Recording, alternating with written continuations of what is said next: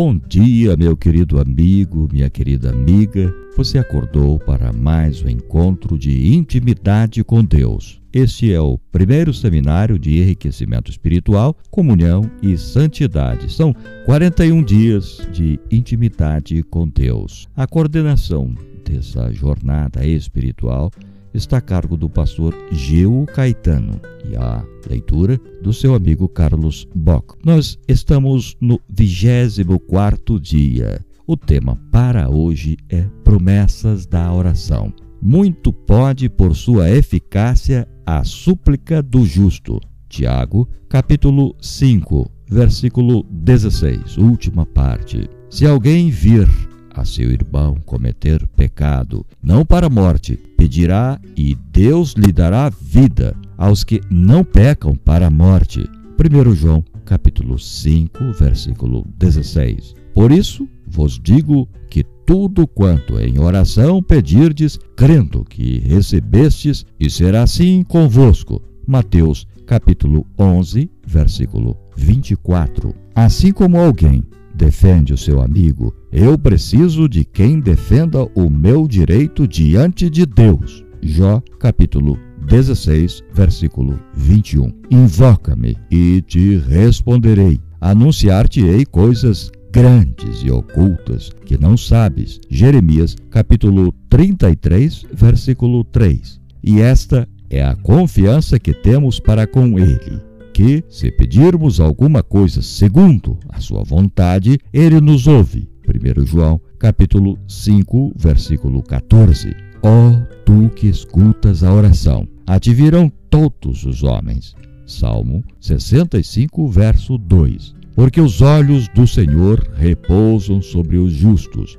e os seus ouvidos estão abertos às suas súplicas. 1 Pedro, capítulo 3, versículo 12. Pois o Senhor, por causa do seu grande nome, não desamparará o seu povo, porque aprove ao Senhor fazer-nos o seu povo. Quanto a mim, longe de mim que eu peque contra o Senhor, deixando de orar por vós. 1 Samuel, capítulo 12, versículos 22 e 23.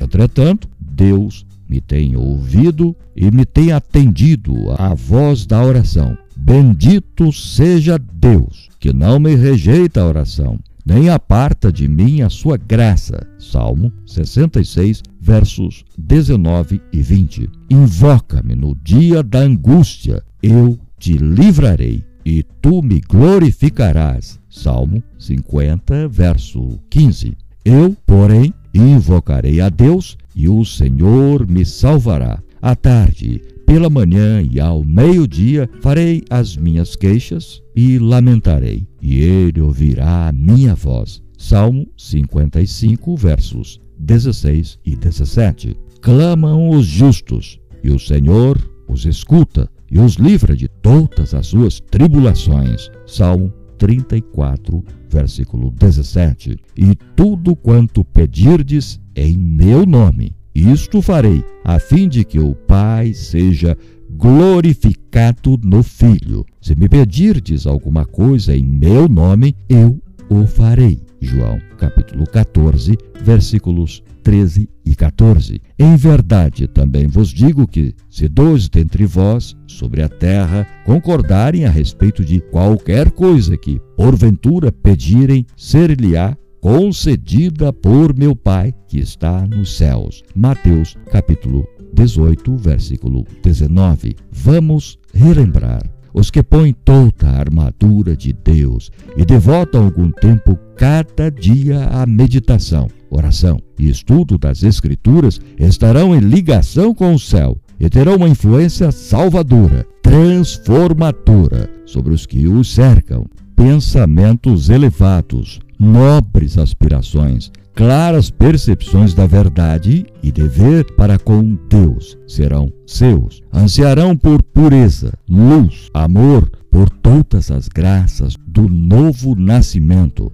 Testemunho para a Igreja, volume 5, páginas 112 e 113. Amanhã nós estaremos no 25 quinto dia E o tema de amanhã, como se tornar o intercessor poderoso. Você não pode perder. Então, fica combinado assim que você tem um dia muito especial e amanhã nós nos encontraremos bem cedinho, nas primeiras horas da manhã.